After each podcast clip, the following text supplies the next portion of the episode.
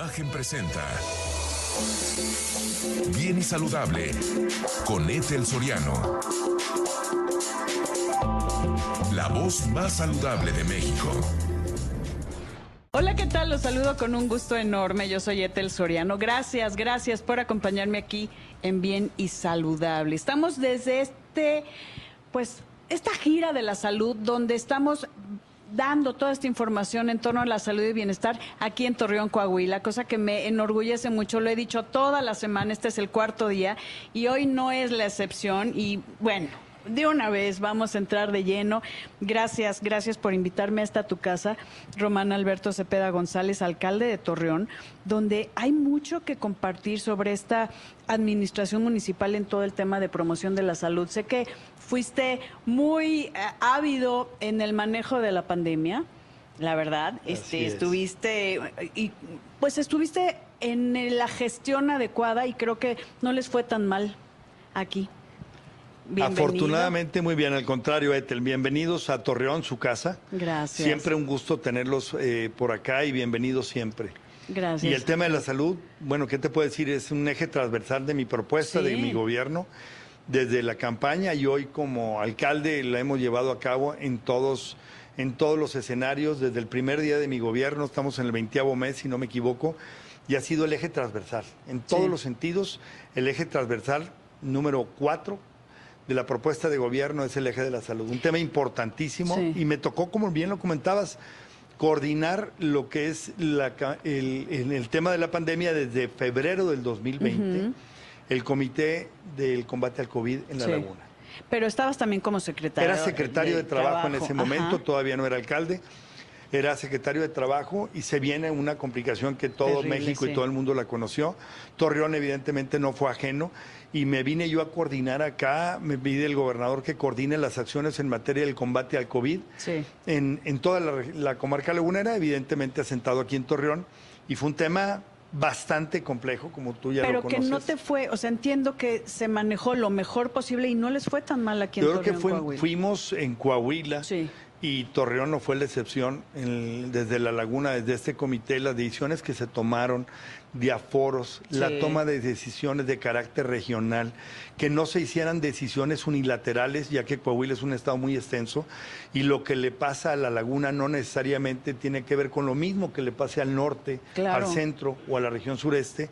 Entonces había que tomar decisiones locales y consensadas con, con, con Para que no tuviera tampoco el tema económico, ¿no? Evidentemente, lastimar lo menos el tema económico que ya estaba lastimado, por un lado, y por otro lado, consensados con el tema de la salud, privilegiando siempre el cuidado de la persona. Y por otro lado, también eh, el tema de las actividades económicas, los aforos, la industria de servicios, que fue la que se vio más afectada. Fue un tema, y, y hay algo que yo lo comenté siempre, Etel, que es importante tomar decisiones cuando no tienes un referente. Yo he sido por alguna razón del destino en mi carrera política tres veces secretario de Estado, delegado federal y otras responsabilidades, pero el, haber estado al frente del combate al COVID sin tener referentes... Sin experiencias previas, ¿no? Y, no, porque no, no eran decisiones que justamente tuvieran que ver con la salud, porque teníamos asesoría en materia de salud y al final había médicos de hospitales públicos, privados, si no era, no hay referente en el mundo. Sí. Entonces eran decisiones que, que nos... Que íbamos aprendiendo en íbamos el camino. aprendiendo en el camino y fuimos, creo, un referente, Coahuila fue un referente a nivel nacional en la toma de decisiones sin lastimar la economía. Eh, privilegiando alguna serie de acciones, las tenía que tomar yo también por otro lado con el tema laboral, que fue muy lastimado. Entonces fue una experiencia única que aprendí mucho, y que bueno, nos enseñó a tomar decisiones sin tener a veces toda la información que quisiéramos o desearíamos claro, justo te, te iba a preguntar, Román, ¿qué aprendiste en torno a la salud? Porque yo creo que todo lo que vivimos, que no me quiero detener tanto en la pandemia porque hay mucho camino que llevas andado, pero a través de esa gran experiencia, ¿qué aprendiste? Todo, todo y es mucho. ¿Por qué? Porque al al final del camino, en la agenda y más cuando eres un servidor público, tienes eh, como empresario, lo digo, y también como político, como alcalde, tu agenda la haces en función del tiempo, las necesidades y lo que, lo, lo que tienes proyectado en una meta y en una ruta que tú quieres seguir pero jamás piensas en que algo lo puede detener, y menos en la salud. Sí. Que es algo que lo deberíamos detener todos los días, todo el día. Yo siempre lo digo, que la salud como la libertad solo la valoras cuando la pierdes. Exactamente. Y qué fuerte. A eso voy. Y eso es parte de lo que aprendiste. O sea, la, la ves cerca, ves que, y no lo haces tuyo, incluso durante la pandemia, no lo haces tuyo hasta que lo ves cerca. Y lo vivimos en el andar de la propia, del propio comité porque sí, eso está pasando en alguna parte de México, en el sur, en el norte, en Monterrey, y luego en Torreón, pero lo vas viendo más cerca cuando lo vas sintiendo más cerca a ti. Y a tu familia, y a tu familia, a tus allegados. Claro. Entonces, sí es un tema que no, aprendimos mucho de eso. Mi familia se fue a un rancho nuestro, todos para aislarse ahí. Ahí yo era el que me metían a un baño ahí cada vez que llegaba y salía y me hacían ahí bien fumigado. Pero sí son cosas que aprendimos. Yo creo que todo el mundo y toda la gente quienes vivimos esto y más en la toma, desde la toma de decisiones, fue algo muy importante. Coahuila fue un referente, el gobernador Riquelme fue un referente indiscutible. Aquí nos tocó tomar decisiones en esta región tan importante que tiene que ver con una complejidad adicional que no necesariamente las decisiones que se tomaran en la laguna de Coahuila tenían que ver con las que se tomaran en la laguna de Durango. Sí, cambia. Entonces también, y, y hay, pues es libre tránsito. Pero mi, ahora, con este aprendizaje que tuviste y que ya viste que la salud es algo esencial y que también la gente lo está percibiendo, hay más conciencia. ¿Cuáles son tus acciones de hoy en día? ¿Qué, dices? Esto es mi prioridad.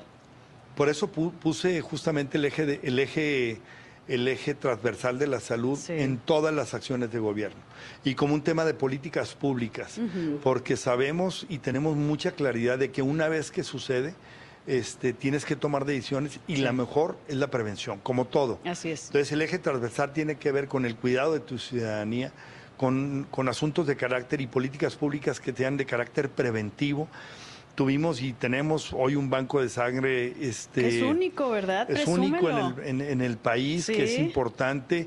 Un tema también que tiene que ver con la atención psicológica que fue después de la pandemia, durante la pandemia y como consecuencia de la pandemia. El día de hoy, pues la sociedad en su conjunto, y Torreón, insisto, no es ajeno, tuvo una visión desde el maltrato a la mujer, la, violencia intrafamiliar, una serie de cosas que todavía no las libramos, que todavía son consecuencia de... Pero es algo que ya tienes en el radar y se están haciendo acciones para manejarlo. Querido Román, amigos, voy a una pausa y regresamos aquí desde la gira de la salud, desde Torreón, Coahuila. No se vayan.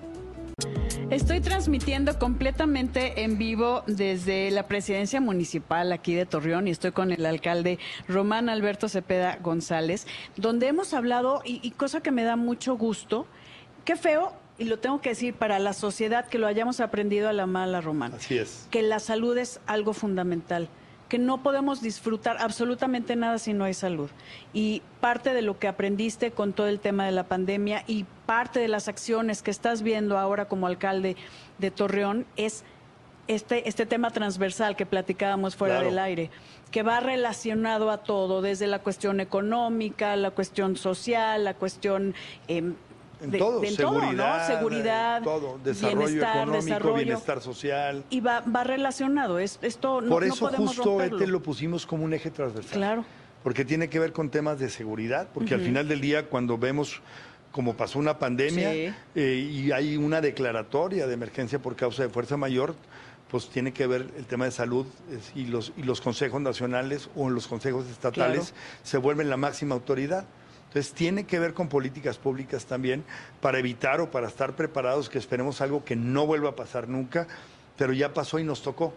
Y si no sacamos lo mejor de ello para aprender y para desde todos los órdenes eh, de gobierno hacer políticas públicas que tengan que ver con tener una sociedad eh, sana, eh, buscamos tener una sociedad sana en todos los sentidos, pero en términos de salud, número uno. Claro, y comentabas acerca de la salud mental, que también fue un foco de atención, ¿no? Desde la violencia, desde todo lo que vivimos con los adultos mayores, con, esta, con el aislamiento, esta necesidad que tenemos de estar en comunidad.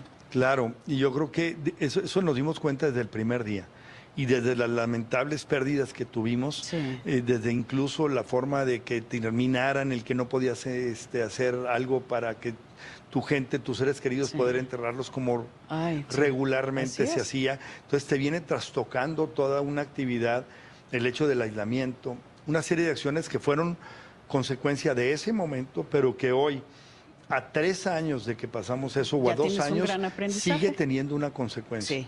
Sigue teniendo una consecuencia que no le hemos librado y que al final también tiene que ver con consumo también de drogas y de una serie de cosas que es importante atacarlas de, en la proximidad de manera inmediata, pero es más importante prevenir.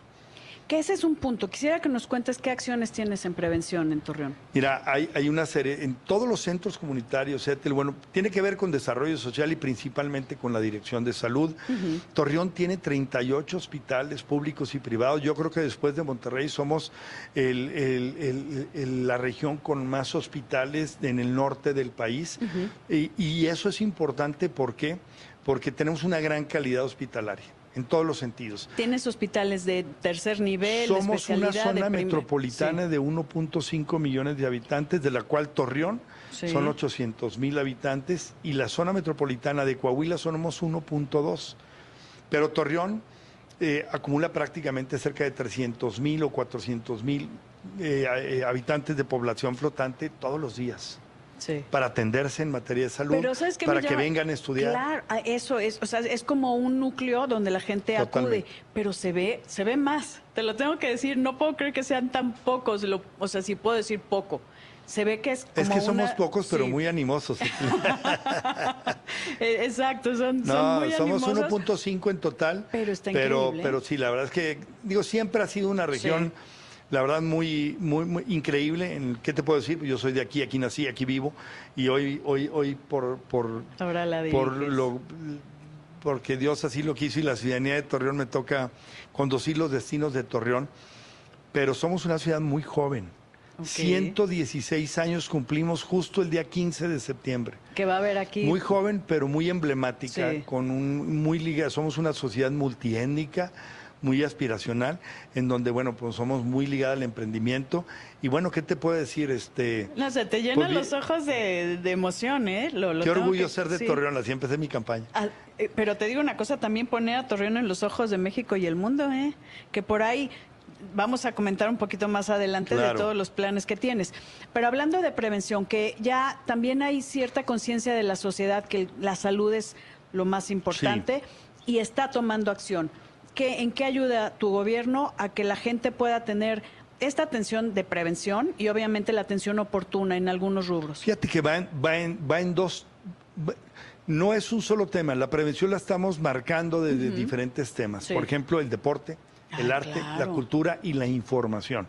A través de todos los centros que tenemos, ya sean DIF o de desarrollo social o los propios de salud, hacemos información, cursos, y dependiendo el área de Torreón tiene que ver con una problemática diferente, incluso de salud o incluso que fue afectada por la pandemia, por la inseguridad o por, otro tipo de acciones que, perjudicaron o no a, una, a un área de Torreón, sea el sur, sea el oriente, el poniente, el norte, el primer cuadro, el segundo cuadro.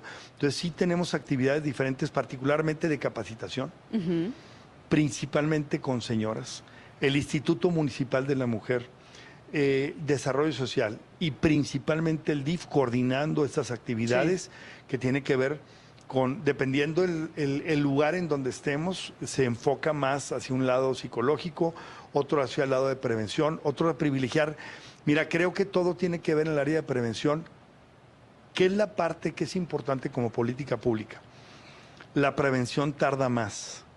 Sí, pero tiene mayor impacto es el impacto que tiene que ver con lo que podamos construir a mediano y a largo plazo. Entonces estamos combinando la proximidad, las políticas públicas de proximidad con las políticas públicas también de prevención. ¿Por qué mujeres? ¿Por qué tiene el foco principal en mujeres? Somos... ¿Qué somos? Hijo, no me preguntes eso, pues mire, pues ya sabes, son todo.